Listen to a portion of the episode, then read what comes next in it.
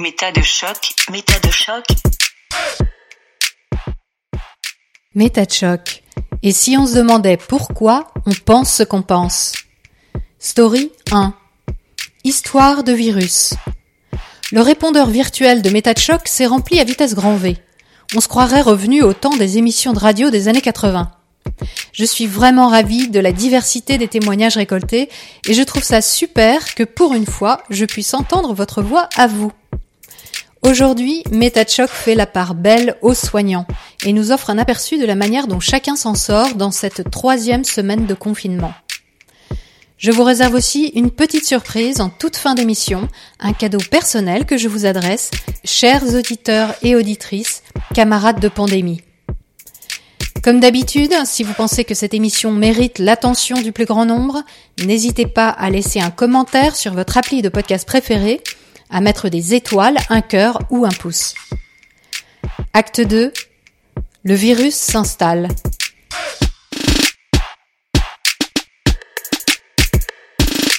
Je m'appelle Samuel, j'ai 11 ans et je suis collégien dans la banlieue parisienne, à Garches. C'est le 13e jour de confinement et je le vis plutôt bien. Il me permet de passer plus de temps avec ma famille.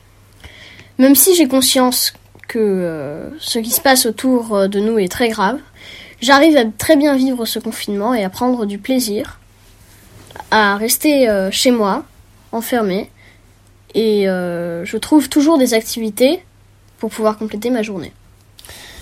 Il y a parfois des moments difficiles parce que mes amis me manquent, mais euh, j'arrive quand même à rester bien connecté euh, grâce aux jeux vidéo et au téléphone portable. Ça me permet d'avoir euh, plus de contact avec eux et donc quand parfois j'ai besoin de leur parler, et bah ça peut être une certaine facilité. Ça m'énerve de voir les gens continuer de sortir. Vu le nombre de morts, ça laisse penser qu'ils sont pas compris le danger qui existe en ce moment.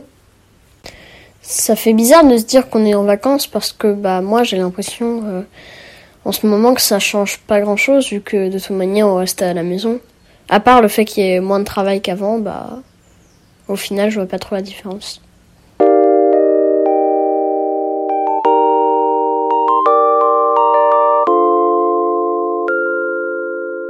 Je m'appelle Thérèse, j'habite à Paris. Je suis musicienne, styliste et militante et je viens d'avoir 34 ans. Aujourd'hui, c'est mon 17e jour de confinement, seul, dans mon appartement de 35 mètres carrés. C'était un choix difficile, mais euh, conscient et délibéré, que je regrette pas pour le moment. Globalement, depuis le 14 mars, au vu de la situation, je trouve que je m'en sors euh, étonnamment bien. En vrai, un, confinement, c'est un miroir à 360. Pas de filtre, pas de fuite possible, aucune pause de soi-même. Et en fait, j'ai été assez surprise de constater à quel point tout le travail de déconstruction et de reconstruction entamé depuis mes 27 ans, suite à mon burn-out, a été fructueux. Je me rends compte que j'ai appris ces dernières années, et surtout cette dernière année, à non seulement supporter, mais apprécier ma propre compagnie, à prendre soin de moi, de ma tête, de mon cœur, de mon corps. Et je me rends compte que bah, ma vie en fait, euh, elle me va aujourd'hui. Alors ok, elle est perfectible, mais euh, que les choix que j'ai faits ces dernières années me correspondent. Et je trouve que c'est une pensée hyper précieuse.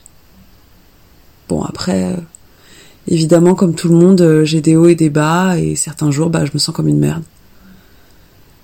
Mais étrangement, ces bats sont moins fréquents qu'en période normale. En vrai, j'en ai eu deux. Euh, un le 14 mars parce que j'ai dû annuler mon anniversaire. Et un le 27 où j'ai éclaté en sanglots au milieu d'un apéro Skype avec des copains. Et euh, j'ai même pas pu finir la conversation. Avec le recul, euh, je me rends compte que c'était lié à deux trucs. Un conjoncturel, lié au confinement, parce qu'en fait, le plus dur pour moi là, c'est tout le truc des relations sociales. Je pensais que je pèterais les plombs de pas pouvoir sortir me balader, aller au resto, voir des concerts, boire des coups et tout. Je précise que je suis quelqu'un qui sort en moyenne 4 soirs par semaine.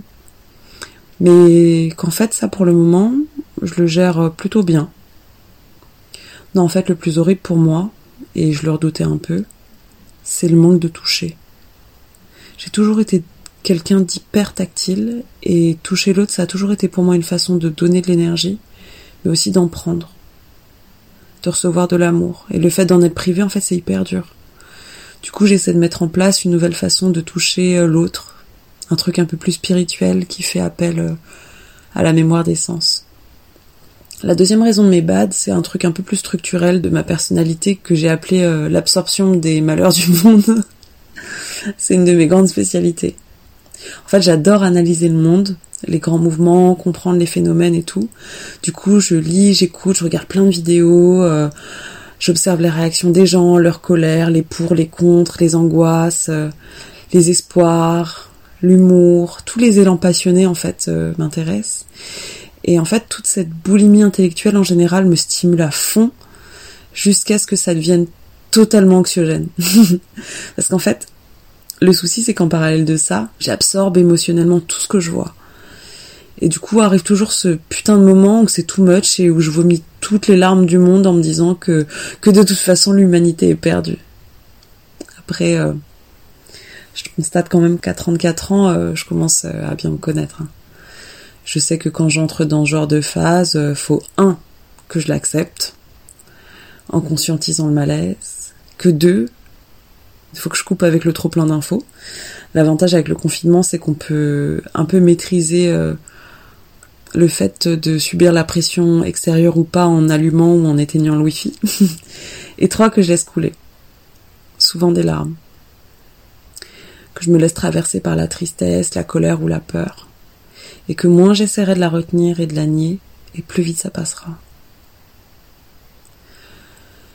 Finalement, je me rends compte que mon rapport au confinement est relativement serein. Ces derniers mois, j'avais entamé un, travail sur mon rapport au temps et à l'efficacité. Et en fait, ce confinement, il me permet d'aller plus loin et progresser euh, dans la déculpabilisation. Le fait de faire plein de choses qui font pas avancer le taf, euh, peindre, danser, euh, prendre le temps de ranger, faire des photos qui servent à rien, ne rien faire, me coucher tôt. Et j'ai absolument pas travaillé pendant dix jours. Résultat, après euh, ces vacances euh, forcées, cette grosse récré là, bah en fait je me suis naturellement attelée à ma grosse bête noire qui s'appelle Ableton. En fait c'est un logiciel de musique assisté par ordinateur et ça fait un an et demi qu'il est installé sur mon ordi et que j'ai peur de l'ouvrir. J'ai peur d'être nulle, de pas avoir assez de temps pour me plonger dedans. J'ai peur de détester ça, de me rendre compte qu'en fait je suis pas musicienne et euh, et finalement en fait je m'éclate. J'ai commencé ma première maquette il y a 2-3 jours et j'en suis super fière. Du coup, je me suis demandé si ça donnait à la créativité gratos, ça donnait confiance ou pas. Est-ce que ça faisait tomber les peurs? Est-ce que euh, ça donnait envie de faire des efforts? Et euh, je me dis que peut-être que le fait de pas chercher à rentabiliser son temps, bah, ça m'enlève à moi de la pression. Et je sais pas si cette pression elle est vis-à-vis de moi-même ou vis à -vis des autres. Au niveau de l'apprentissage euh, collectif, euh, bah évidemment que je trouve que cette pandémie est horrible et, et elle me fait peur en tant qu'individu. Mais en fait, je me dis que l'humanité récolte euh, simplement ce qu'elle a semé. Je suis pas religieuse, mais je crois à l'équilibre de la nature. C'est sûrement un résidu de ma culture asiatique slash holistique. Et je me demande si les gens vont comprendre. Si nos priorités, nos systèmes vont changer. Si je serais allée dans ma maison de campagne si j'en avais eu une. Ce que je ferais si je vivais dans un tout petit appartement à 10 ou si j'étais SDF. Je me demande si l'état policier va s'installer pour de bon, si le racisme anti-asiatique va empirer en France et dans le monde. Je me demande quand je vais remonter sur scène, quand je vais revoir mes parents, mon frère, quand je vais commencer à m'inquiéter financièrement. Je me demande d'ailleurs pourquoi je m'inquiète pas encore.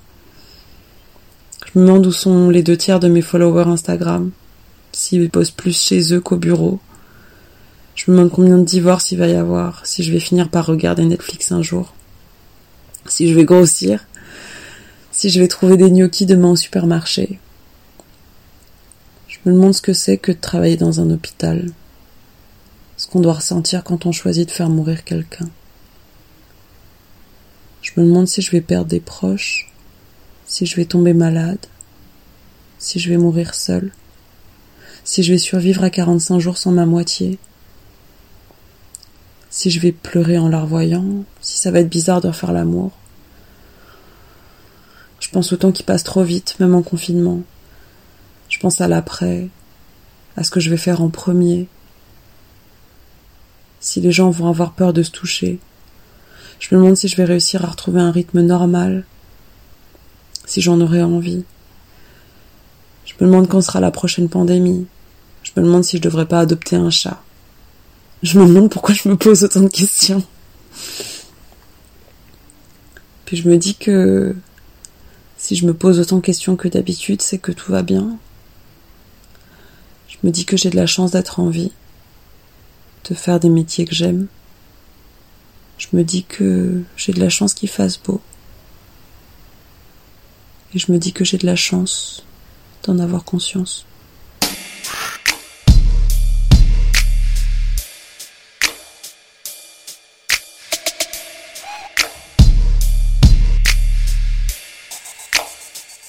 Nous sommes à J14.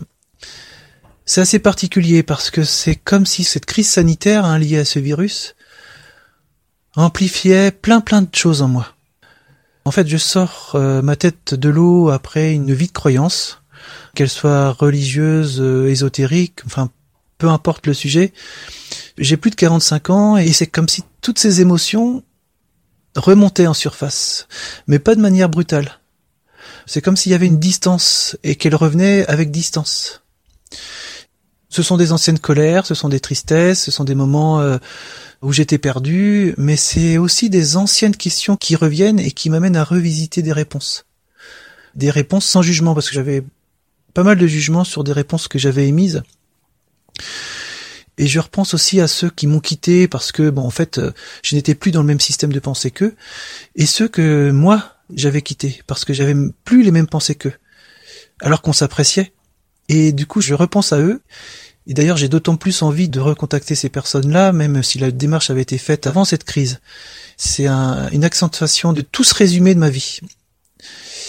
Alors j'ai un, jardin assez confortable, j'ai ma petite vie dans mon village où euh, bon c'est pas le confinement euh, qui a changé beaucoup de choses parce que c'est un, village quand même euh, très calme et ce silence-là, je le retrouve, il est là, euh, et ça me fait vraiment vraiment beaucoup de bien. Mais moi, je la vis un peu différemment euh, ce confinement parce que je suis soignant, je travaille dans un petit hôpital de l'Ouest de la France en tant que manipulateur radio en imagerie. D'ailleurs, nous sommes sur les starting blocks en ce moment, on va dire, parce que bah, nous faisons pas mal de scanners pour les Covid-19 potentiels. Et ce sont des patients qui arrivent en détresse respiratoire jeunes ou moins jeunes, hein, enfin peu importe. Donc je suis en contact avec eux. Hein. On en parlait d'ailleurs avec un collègue, euh, cette notion de contact, c'est un truc qui est vachement important pour moi. Dans mon métier, dans ma relation patientèle, eh bien, je le vois d'une manière carrément différente parce que euh, malgré tout, maintenant, on se met de sacrées protections face à l'autre, face aux patients, à travers nos masques, nos surblouses, nos lunettes, et puis a cette distance physique qu'on met. Hein voilà, l'autre devient un danger, le patient devient un danger, et je deviens un danger pour l'autre, à tel point qu'on n'a pas envie de rester longtemps avec le patient. À cause de quoi? À cause d'un truc invisible. Il y a une image en fait qui revient, euh, c'est euh, une patiente adorable à qui on recherchait en fait un cancer potentiel. Quand je suis allé la chercher, en fait, je l'ai mise en cabine et elle s'est mise en distance d'emblée. Elle a fait vraiment un bond en arrière. Et là, j'ai compris euh, que c'était pas pareil, hein, qu'il y avait un truc qui était pas pareil et que je pouvais, malgré moi, transmettre un sacré danger. Vous vous rendez compte, un soignant qui soigne, mais qui peut devenir paradoxalement un danger. Vous imaginez la dissonance. Donc les premiers jours, ouais, c'était assez anxiogène. Et j'attendais, j'attends d'ailleurs toujours qu'une chose, c'est que ça s'arrête en fait. Hein. Heureusement qu'il y a l'équipe en fait. C'est important de parler. Ça libère. Ouais, franchement, heureusement qu'on cause entre nous. Mais pour nous et pour moi, le point de départ de cette crise, ça a été euh, assez cocasse et assez violent parce que euh, en fait, ça a commencé par l'arrivée d'une cadre des soins qui, lorsqu'elle nous a vus avec des masques, hein, chose qui n'est pas forcément incongrue quand on vous parle de virus et qu'il faut se protéger soi et, protéger le patient, euh, ben c'est quand elle nous a menacé de sanctions si on mettait ces masques en permanence. Franchement, euh, on marchait sur la tête, quoi. Parce que c'est pas comme s'il y avait pas un virus inconnu dans l'air, des personnes âgées ou malades qui étaient autour de nous. Non, non. Pourquoi ces menaces de sanctions à cause d'un défaut de gestion qui ne nous incombait même pas du tout, quoi. Un hôpital, ça protège les soignants, ça protège les patients. Ça veut dire quoi? Ça, ça rime à quoi, ce genre de réflexion? Il y avait sûrement un autre moyen de nous parler de leurs problématiques de gestion, franchement. Hein. N'empêche que la pilule a du mal à passer. Et jusqu'à ce qu'on lise, il y a quelques jours, dans le journal local, bah, que dans notre hôpital, c'est un article qui a été rédigé par l'administration, bah, tout va bien. Il n'y a pas de demande de masque. Tout le monde va bien. Il y a eu deux ou trois cas de Covid qui vont mieux. Alors que c'est complètement faux. C'est hors réalité. C'est pas ça du tout. On a fait une trentaine de cas de Covid. On a en plus le mari euh, d'une collègue de l'hôpital qui est en soins intensifs, en réanimation avec un pronostic vital engagé. Euh, non. En fait, ça nous met dans une position vraiment d'incompréhension. Pourquoi faire ça? Pourquoi, pourquoi dire des mensonges? Franchement, fallait mieux rien écrire et, et rien dire du tout, quoi. J'avais l'impression de vivre dans un autre monde et d'avoir une administration qui était complètement déconnectée de la réalité, en fait. Vraiment, quoi. Bon, bah du coup, bah voilà, il y avait de la colère, il y avait de l'incompréhension, il y avait cette fameuse dissonance cognitive. Et franchement, je ne me sentais pas du tout en sécurité au sein même d'un établissement qui se veut soigner et donc protéger celui qui est malade et protéger son salarié aussi. Je me, me sentais pas du tout en sécurité. C'est assez dingue quand même. On a heureusement cette intelligence ici dans notre équipe de garder cet humour entre nous, malgré l'urgence. En tout cas, moi, ça me décale, ça me repose, et puis ça renforce d'une autre manière l'esprit de cohésion. Puis le deuxième truc qui rentre en compte, c'est évidemment le patient, parce que ouais, bah ouais, il y a le patient, il y a le patient quoi. Voilà, au-delà de ça, j'ai hyper confiance. Euh... À chaque fois que je me lave les mains, je me dis que ce virus résiste pas à ce simple lavage de mains, à ce simple savon et j'ai jamais, en parlant de savon, autant apprécié ma douche en fin de service. Franchement, je me lave de ce virus, je me lave aussi de toutes ces émotions, euh, de toutes ces contradictions, de toute cette dissonance qu'il y a là, qui est avenimée par la presse. Je laisse couler, je laisse couler, et ça me fait du bien. Et puis je me dis que malgré ce progrès, malgré euh, ces communautés scientifiques, malgré tous ces médecins, eh ben franchement on est vachement vulnérable et la question est peut-être de savoir euh, qu'est-ce qu'on en fait de cette euh, vulnérabilité? Franchement, qu'est-ce qu'on en fait?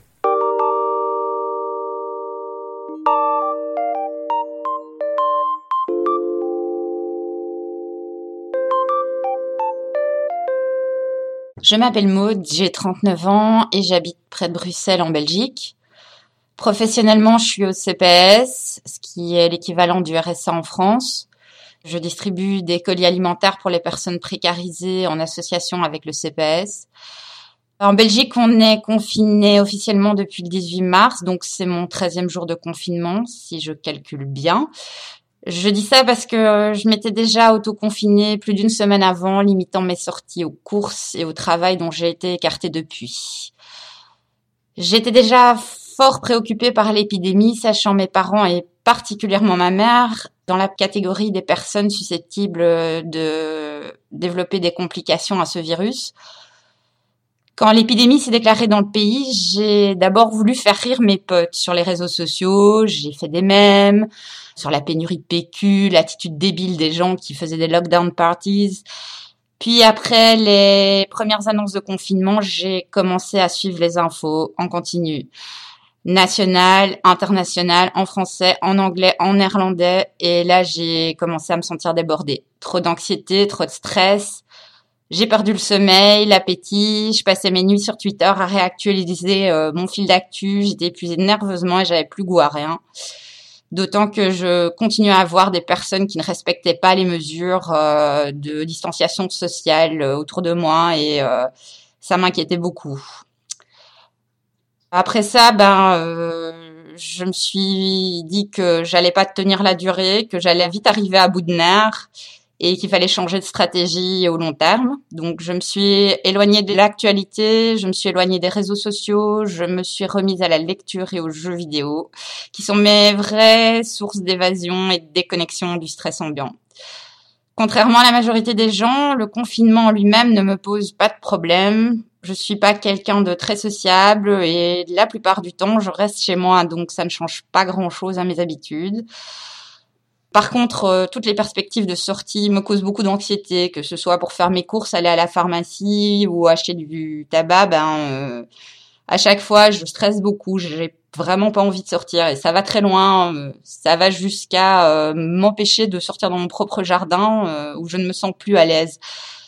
Parmi les personnes qui ne saisissent pas la gravité de la situation, il y a mes voisins mitoyens.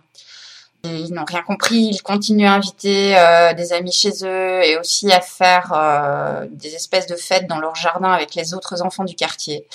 C'est problématique dans le sens où je dois adopter une attitude stricte et punitive avec ma fille qui pourtant se conduit extrêmement bien depuis le début du confinement.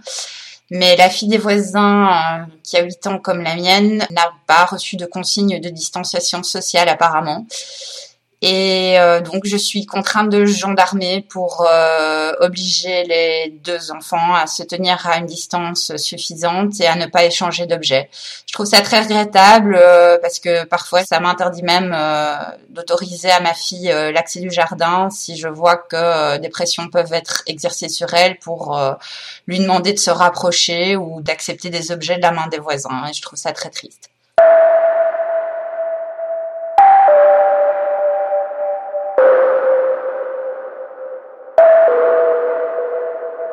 Je m'appelle Eric André, j'ai 34 ans et suis peintre en bâtiment.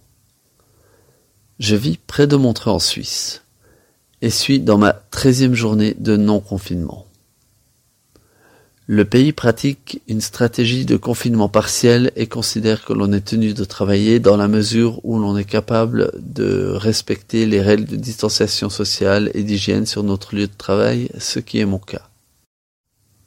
Ma situation n'a pas beaucoup changé depuis le début de la période de confinement parce que, comme je viens de le dire, je continue à travailler, donc euh, mes habitudes sont relativement similaires, si ce n'est que je peux plus trop aller boire un café parce que les cafés sont fermés ou acheter un croissant à ma pause parce qu'il y a des files d'attente devant les magasins et les boulangeries.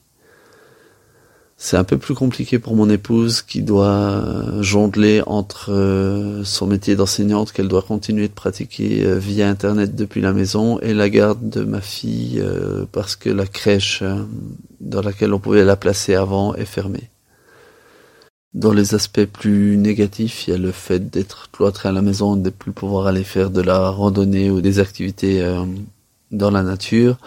Mais en même temps, d'un autre côté, ça me permet de libérer du temps pour euh, faire des activités à la maison que j'ai jamais le temps de faire habituellement, comme euh, m'occuper du jardin, etc.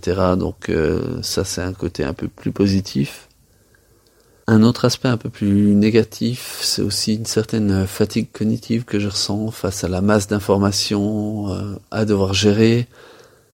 Et aussi une certaine inquiétude pour l'avenir parce que on sait pas trop ce qui va se passer, comment la société va évoluer, etc. Si on va réussir à s'en relever. Donc euh, voilà, mais sinon euh, non, globalement ça va bien. Je prends ça assez bien. J'essaie de profiter pour euh, lire, pour faire des choses que j'ai du mal à faire habituellement. Et puis voilà.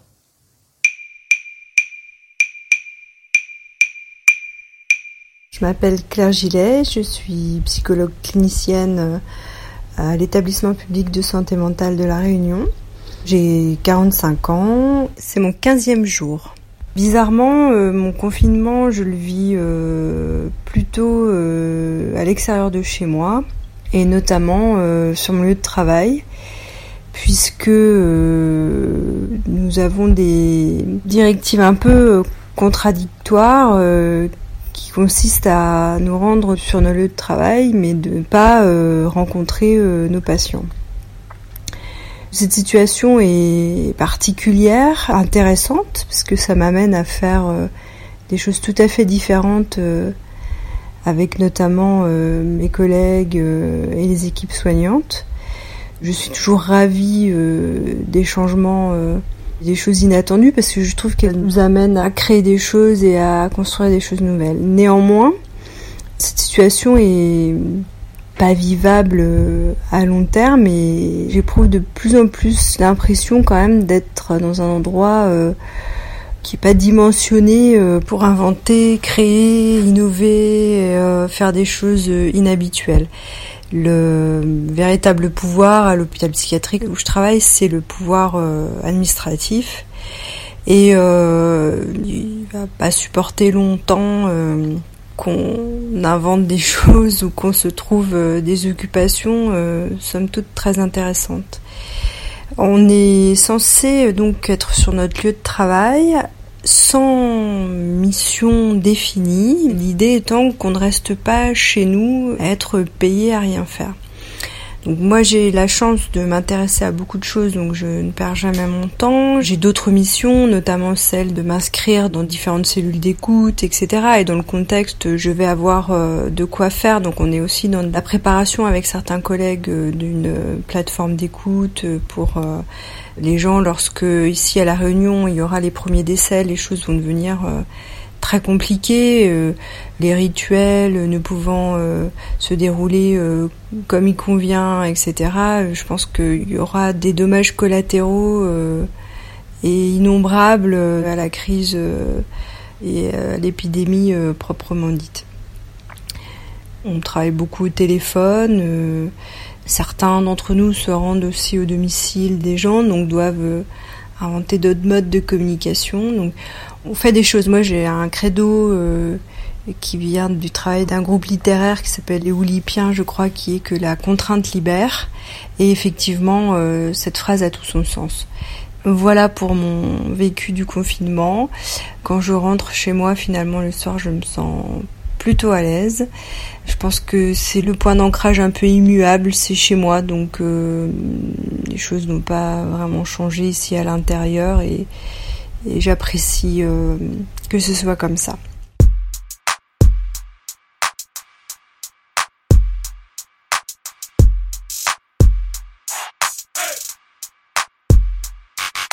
Je m'appelle Jérôme l'Anonyme. Je vis dans la région Occitanie. J'ai 45 ans et je suis aide à domicile. À J-3, je suis euh, chez mes parents, à 3 heures d'autoroute de mon domicile. Et je suis dans un grand supermarché et je me prends à ricaner devant les rayons qui sont quasi vides, le rayon des pâtes. J'ai un sentiment d'apitoiement sur des personnes qui seraient, entre guillemets, moins avisées que moi. À J-1, je suis de retour chez moi. Et là, je me retrouve devant un petit supermarché et je suis extrêmement surpris et très impressionné parce que le petit supermarché filtre les entrées et il y a une foule qui s'est amassée devant ce magasin. Je suis tellement surpris que je feins l'indifférence, je suis tellement troublé que je continue à marcher en ligne droite sans faire demi-tour, alors que j'aurais dû tout simplement faire demi-tour ou éventuellement attendre euh, parmi les gens. À J1, le mardi 17 mars, je reprends mon travail. Dans les premières minutes, avant de partir en tournée de soins, j'ai la sensation d'effectuer un nouveau métier, du fait des consignes inédites qui sont imposées. Je me dis franchement que je ne vais pas tenir, et je dis même euh, à ma hiérarchie que pour moi ça sera impossible de travailler avec un masque.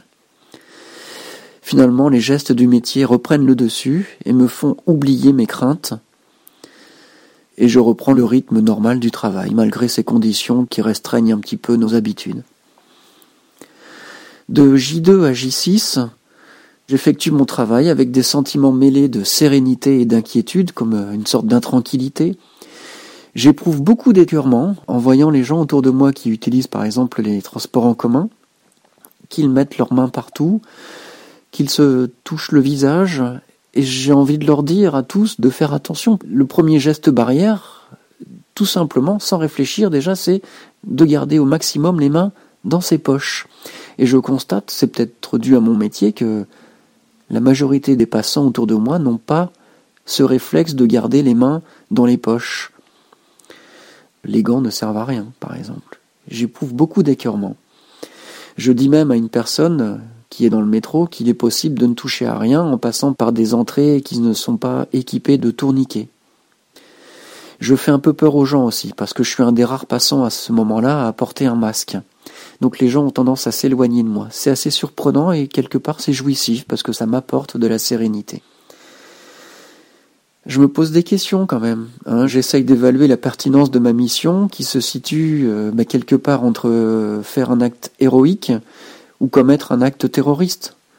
Parce que tout simplement, dans quelle mesure est-ce que j'apporte des soins ou est-ce que j'apporte potentiellement une maladie potentiellement mortelle? La ville où je marche, où je me déplace est quasiment déserte. Je me pose des questions que je pense que tout le monde se pose. Est-ce que je vais l'attraper? Qui va me le donner? Est-ce que je vais le colporter? Et à qui je vais le colporter, ce fichu virus? Je m'amuse, je fais appel à l'imagination, je m'imagine pouvoir être capable de doubler la longueur de mes bras. Je m'identifie aussi au héros de l'histoire Je suis une légende. J'essaye de mettre de côté le risque inévitable qui est lié à mes actions dues à mon travail. J'ai la sensation de bénéficier d'un privilège, celui de pouvoir sortir, mais j'ai aussi la sensation de subir une peine, en étant interdit d'être confiné et à l'abri. Et à ce titre, je ressens l'impossibilité de me faire un avis sur quelque sujet que ce soit. Hormis que ce virus n'est ni un fléau, ni une malédiction, et qu'il impose d'effectuer des gestes clairs, des gestes précis, et de faire appel à la raison, avant tout à la raison. Et tout ça aussi euh, contribue à ne pas laisser la peur s'installer, même si on doit être conscient qu'il est bon quelque part d'avoir peur et d'être vigilant surtout. De J7 à J13, je passe une semaine de congé payé. Je n'avais pas prévu le confinement, mais ça tombe bien tout de même. Je me retrouve euh, à prendre de la distance, à me reposer. Je me retrouve aussi dans la lecture. Je lis des livres documentaires qui traitent par exemple de peuples victimes d'épidémies, mais à l'autre bout du monde. Ça me permet à la fois de garder les pieds sur terre et à la fois de voyager dans un autre univers. À J7, je vais faire les courses et je me retrouve dans une file d'attente devant un magasin et je parle à une dame âgée qui est euh, éloignée de moi de la distance réglementaire. Je suis masqué, elle dispose d'une écharpe autour du cou. Je viens lui dire, euh, dans le cadre de la conversation, que je suis aide-soignant à domicile. Et la dame va reculer d'un pas. Bon, je suis habitué et rodé à côtoyer euh, des personnes âgées qui sont plutôt craintives en général et je ne relève pas son geste et je continue à, discuter tranquillement et sereinement avec elle, aussi pour la rassurer. J13, la fin de mon congé. Je suis anxieux parce que demain je reprends le travail. Et je n'ai pas eu de nouvelles, mais je n'en ai pas pris non plus, d'où mon anxiété. À J14, le lendemain, je reprends jusqu'à J17, et très vite, n'ayant pas eu de mauvaises nouvelles nulle part, le travail reprend. Comme je l'avais commencé euh, au début du confinement, je continue à avoir les mêmes relations avec mes patients et je trouve que ça m'apporte énormément. La reprise de l'activité aussi y est pour beaucoup parce que je comprends que c'est très difficile de rester enfermé. Même moi qui suis habitué à lire et qui adore lire, je trouve très difficile de se sentir enfermé. Et heureusement, quelque part, c'est mon idée en tout cas aujourd'hui, à J17, que j'ai mon activité professionnelle qui me donne quand même, malgré tout, l'opportunité de sortir, malgré ce danger qui me semble moins prégnant que cette sensation de me sentir utile et d'avoir les remerciements de mes patients, à défaut de ma hiérarchie.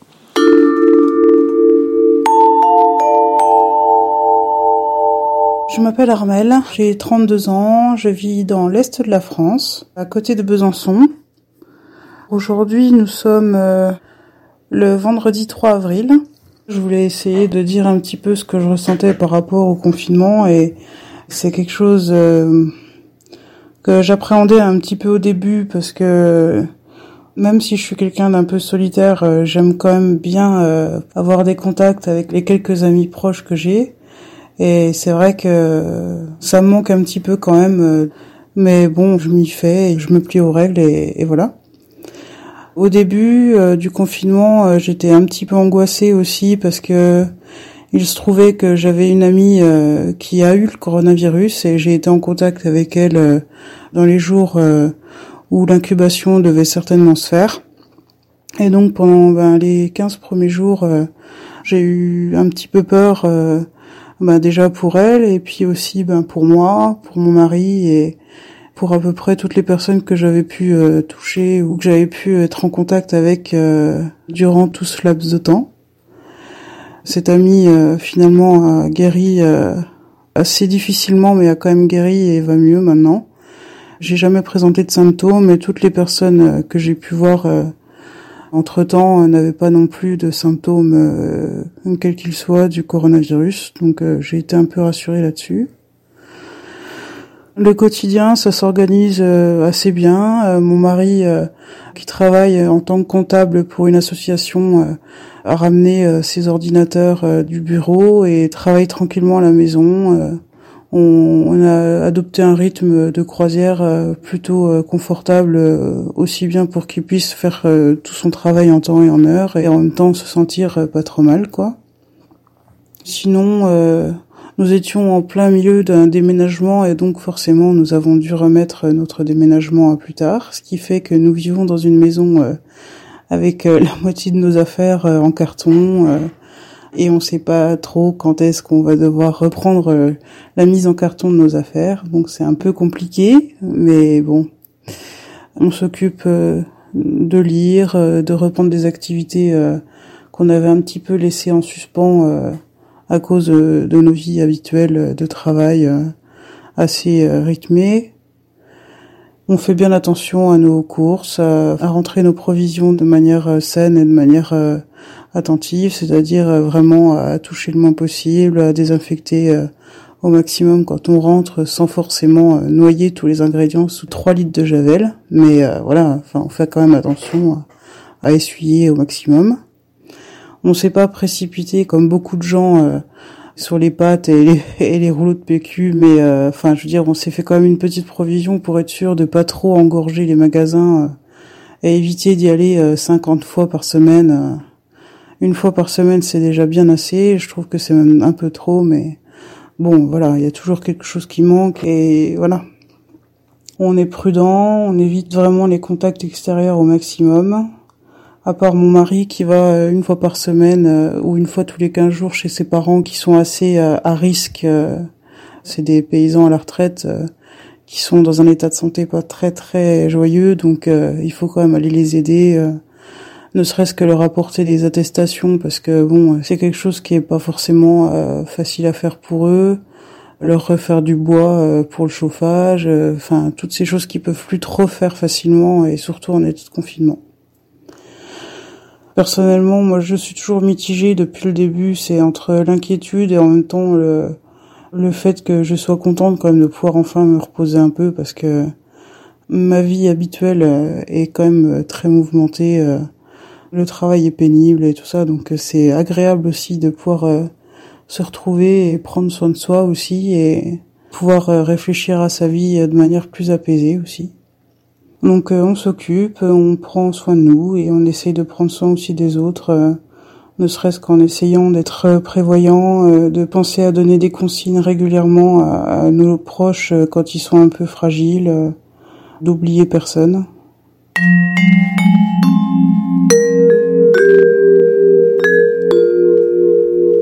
Je m'appelle Albert, je suis à Paris, je suis psychologue et chercheur en neurosciences et j'ai 38 ans. Ça fait, je pense, 22, 23, 24, 25 jours que je suis confiné. Je sais plus vraiment depuis qu'on a commencé le confinement. Et je pense le truc le plus surprenant peut-être c'est combien on est résilient. Tout le monde annonçait que les gens ne vont pas pouvoir tenir, etc. Mais au final, on tient relativement bien. Peut-être aussi parce que j'ai la chance d'avoir un appartement. Je suis confiné aussi avec ma copine, donc ça se passe relativement bien. Dès le début, je me suis pas dit que je vais réaliser des choses euh, de ouf pendant le confinement. Genre, j'avais pas ambition ni d'apprendre une nouvelle langue, ni de me mettre à un nouveau hobby, ni de faire tout ce que j'ai toujours rêvé de faire. Vu que j'avais pas des attentes de dingue, ça se passe relativement bien. Je travaille comme je peux à distance, surtout pour les consultations, faire un peu de soutien psychologique. Sinon, euh, je glande. Je pense évidemment aussi aux gens qui ne sont pas confinés parce qu'ils sont obligés de ne pas l'être, que ce soit le corps médical ou les personnes qui sont dans les magasins du quartier qui sont obligés d'être ouverts. Et je pense que pour eux, c'est beaucoup plus compliqué. Parce que les premiers jours, c'était quand même un peu euh, psychotant. En tout cas pour nous, on était en train de compter les jours pour voir si on avait euh, des symptômes ou pas. Je pense qu'on a tous eu l'impression d'avoir des symptômes, et donc je sais même pas si c'était des vrais symptômes ou pas, vu que beaucoup de personnes sont asymptomatiques. Et hum, en ce moment, on se demande combien de temps ça va durer, l'incertitude. Je pense qu'on est encore parti pour un moment. Et surtout, comment se passerait un éventuel déconfinement. Peut-être à cause du travail que je fais, je travaille sur la psychologie et les comportements. C'est un sujet euh, auquel je pense de plus en plus avec les jours qui passent, parce que je pense que oui, on est assez résilient, mais si ça dure longtemps, je ne sais pas combien on va tous pouvoir continuer à respecter euh, tout ça. Je pense aussi à ce qu'on fera après. Euh, je suis pas du tout fan non plus de ceux qui disent que rien ne sera comme avant. Ma plus grosse peur, c'est qu'une fois qu'on dépasse cette période, qu'on revienne exactement à ce qu'on faisait avant. Je suis un peu critique du système dans lequel on vit et maintenant on a des arguments pour montrer combien il est fragile mais euh, je pense pas que ce soit aussi évident que ça, que les choses qu'on voudrait changer, on pourrait les changer. Nos habitudes sont des choses qui sont difficiles à changer en général, encore plus quand c'est à une échelle d'un système. Et sinon, la console, la glande, les siestes, euh, ne plus savoir quelle journée, ça a aussi son charme. Je dois l'avouer. Pour moi, ça se passe bien, mais j'ai conscience que c'est pas le cas pour tout le monde. Et je serais très intéressé par voir ce que les autres disent et comment les autres euh, vivent cette période. Et euh, de parler avec tout le monde de tout ça une fois qu'on pourra tous se revoir.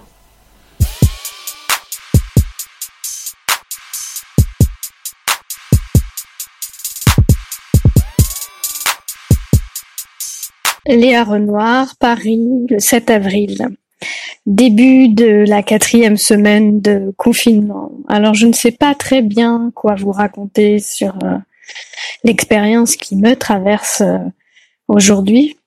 C'est très difficile de parler de ces émotions, particulièrement euh, dans le cas d'un confinement parisien, dans un petit espace, et doublé de la vie d'une personne qui perd ou qui a une défaillance euh, mémorielle, on va dire.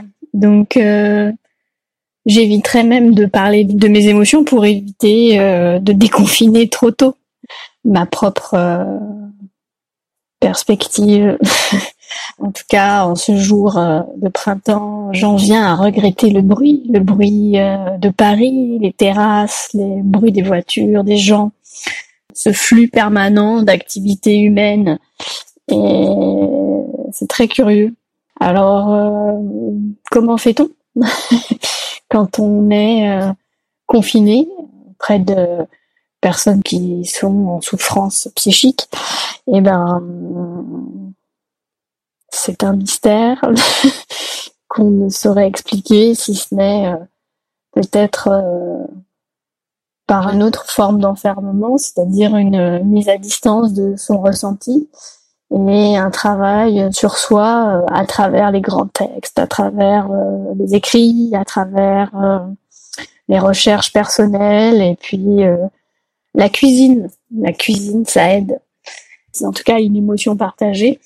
C'est euh, le plaisir des saveurs.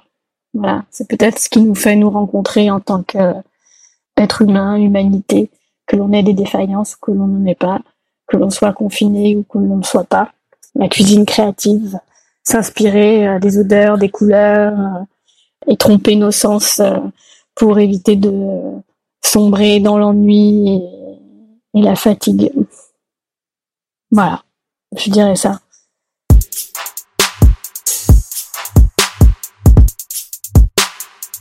Adèle, journaliste, 22e jour d'autoconfinement, 49 ans, région parisienne.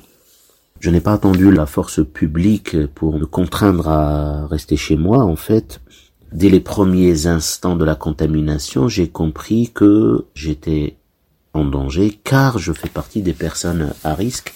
Je suis asthmatique, sous traitement. J'ai très vite compris que dans notre environnement habituel, le risque était grand. Je souffre d'une insuffisance respiratoire depuis euh, tout petit, avec quand même de longues périodes de respiration normale, de rétablissement, et puis de temps en temps, une crise qui me fait perdre euh, même la capacité de marcher. J'ai eu ma dernière crise il y a un peu plus d'un an. Je suis soigné, je suis un traitement et donc je fais partie de ceux qui ne doivent en aucun cas s'exposer au virus. Qu'est-ce que je ressens? Très honnêtement, je vois presque une population de petites particules. Je ne vois pas qu'un virus, c'est-à-dire une toute petite euh, boule avec des petites cornes ou des petites ventouses ou non, c'est une poussière de petites créatures euh, nuisibles, euh, intelligentes parfois. Je me dis que il faut être vraiment intelligent pour pouvoir suivre quelqu'un, le voir comme une proie et se comporter comme un prédateur, l'attendre dans une boulangerie et ensuite se poser sur ses épaules, l'accompagner, sortir avec lui ou elle et ensuite me diriger petit à petit vers ses organes respiratoires en passant par la bouche, les narines, et attendre patiemment d'arriver à l'intérieur de la gorge. Et dès que j'en ai les moyens, ben je glisse vers les poumons. C'est un peu ça le chemin suivi par le coronavirus. Eh ben, c'est comme ça que je le vois, je sens sa présence, sans être terrorisé pour autant, mais je suis très vigilant. Je sais que j'ai affaire à un très petit ennemi qui n'a pas peur de moi, je n'ai pas peur de lui non plus, mais je suis de ceux qui risquent de ne pas avoir un système immunitaire euh, capable de générer une armée d'anticorps pour euh, le broyer, me débarrasser de cette euh, menace. C'est très visuel chez moi, le coronavirus. C'est une créature qui existe, qu'on pourrait agrandir et, et avec qui on pourrait même éventuellement euh, dialoguer, lui poser des questions. Pourquoi tu fais ça? Tu viens d'où? J'ai même parfois l'impression que c'est une créature extraterrestre.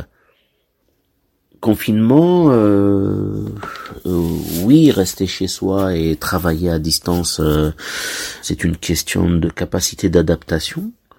Psychologiquement parlant, je suis déjà passé par cette expérience d'isolement c'était il y a quelques années, en 2011, par des méthodes extrêmement violentes. C'était lors des révoltes dans certains pays arabes. J'étais en Égypte en 2011 et j'ai subi une arrestation euh, arbitraire qui n'a pas dépassé les 48 heures, mais c'était un de mes pires cauchemars. J'ai compris à quoi ça ressemble d'être soumis à une pression psychologique forte, à une tentative d'humiliation, à une domination dont le but est de vous écraser psychologiquement, physiquement, on m'a étendu par terre, les bras attachés dans le dos et des tortionnaires me sont montés dessus, notamment au niveau des articulations des genoux, pour éventuellement me casser les genoux. Heureusement que ça s'est pas fait, sinon je serais handicapé euh, à vie. Je vous passe les détails. Mais c'est vrai que c'est très angoissant de se retrouver enfermé dans une euh, pièce sans savoir ce qui va vous arriver le lendemain, voire même euh, dans la minute qui suit. Vous êtes à la merci de gens euh, sans foi ni loi qui ont décidé de disposer de vous. Quand on vit une expérience comme la mienne, c'est-à-dire une privation de liberté, et qu'ensuite on en vit d'autres, comme celle-ci, celle du confinement, forcément on pense à la première. Ça me vient tout seul et j'y pense tout le temps. Alors le confinement, oui, il vient juste euh, ajouter une couche à ce vieux traumatisme euh, qui finalement euh, vous accompagne. Il ne vous quitte jamais. Donc, loin de moi l'idée de comparer l'incomparable, hein. mais il y a quelques points de ressemblance quand même, notamment l'angoisse que ça provoque chez certaines personnes qui se retrouvent aujourd'hui euh, dans l'expectative, dans l'attente d'une solution qui n'est évidente pour personne, dans aucun pays, et être confiné, être enfermé, être coupé du monde, vous donne quand même cette possibilité de faire de l'introspection. Fermez les yeux et réfléchissez.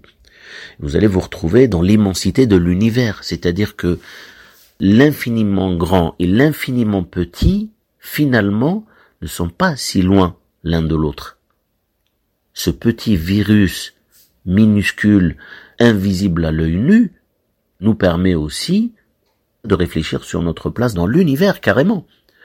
C'est une épreuve, ça permet de tout relativiser, ça permet de penser aux autres, Si je ne devais retenir qu'un aspect positif de cette pandémie, ce serait celle-ci, le retour à notre propre humanité.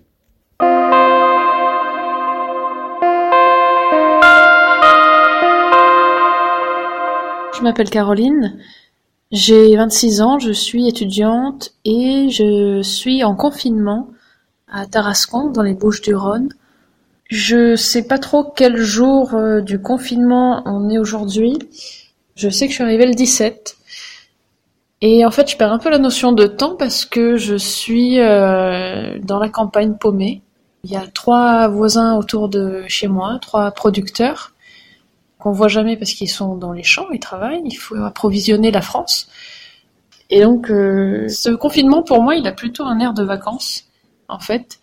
J'en profite énormément. Euh, j'ai la chance d'avoir euh, un jardin, un verger, une piscine dans laquelle je peux me baigner déjà. Parce que dans le sud, il fait plutôt bon, il fait autour de 20 degrés, donc on profite énormément du soleil. Voilà, les chats. J'ai le droit d'aller faire du vélo un kilomètre voire plus, vu qu'il y a personne dans le coin. J'ai de la chance, je m'en rends compte. Et euh, ça me pose énormément de questions de voir quand je me balade en vélo, les gens travailler dans les champs, on se rend compte de la nécessité de certains euh, métiers.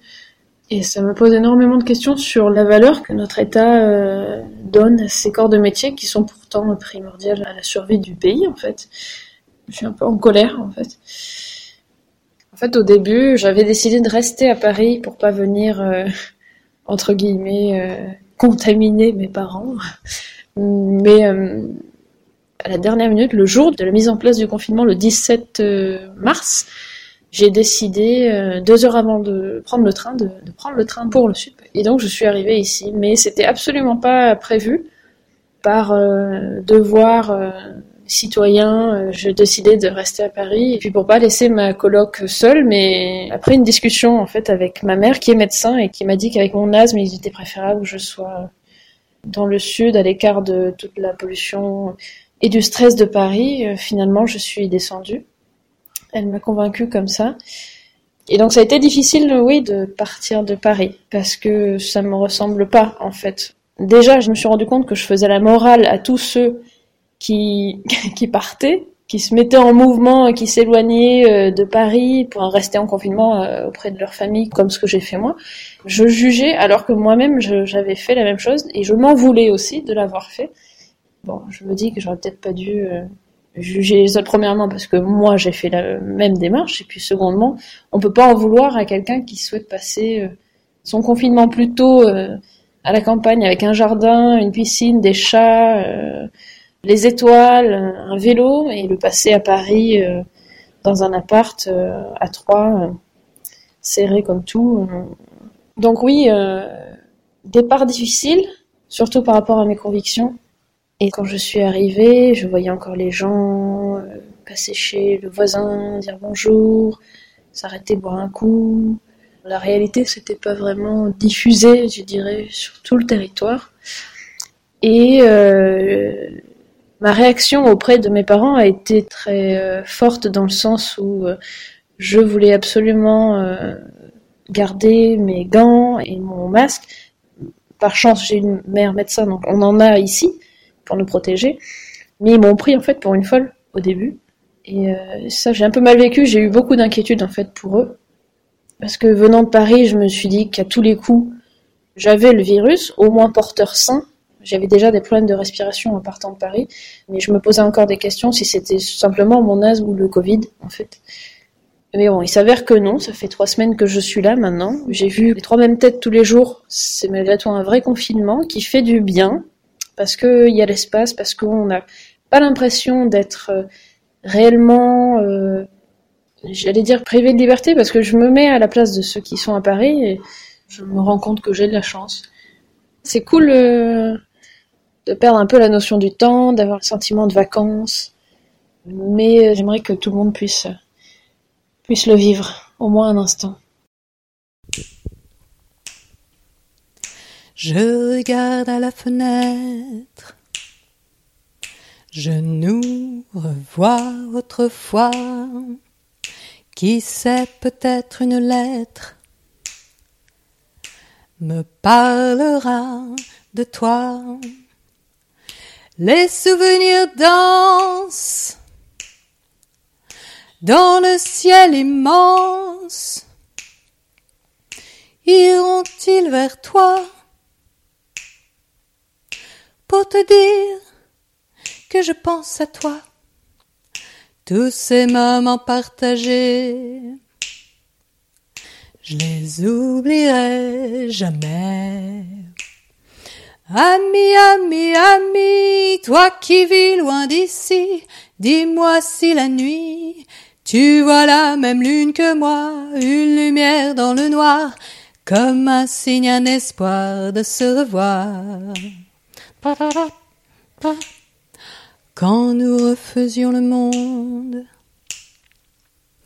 le voyais-tu aussi grand, les distances si longues, le pas pressé du temps. La vie nous sépare, chacun son histoire, mais en moi je sens que tu es là, tout comme avant, ce lien du bout de la terre. J'y tiens demain comme hier. Ami, ami, ami, toi qui vis loin d'ici, dis-moi si la nuit, tu vois la même lune que moi, une lumière dans le noir, comme un signe, un espoir de se revoir. Ami, ami, ami, toi qui vis loin d'ici, dis-moi si la nuit, tu vois la même lune que moi, une lumière dans le noir, comme un signe, un espoir de se revoir. Au revoir.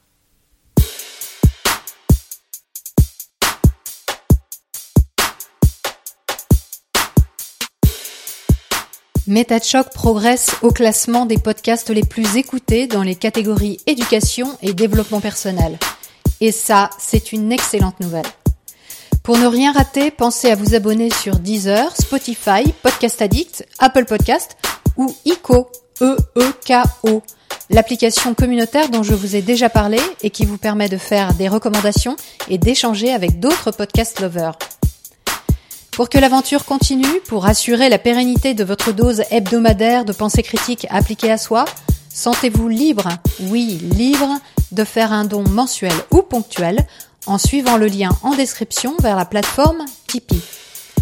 Un grand merci à ceux qui soutiennent déjà cette entreprise indépendante, humble et superbe. Sans vous, cette émission n'existerait plus. La semaine prochaine, c'est le lancement tant attendu d'une nouvelle série annoncée de longue date. Le témoignage anonyme d'un fils de voyante devenu lui-même voyant et désormais sceptique. On retrouvera bien évidemment Histoire de virus et ses héros dans quelques semaines. Attendons-nous à quelques rebondissements. Je vous dis à vendredi, 18h. D'ici là, prenez le temps d'observer la manière dont vous pensez et de la questionner. Vous n'imaginez pas ce que vous pensez.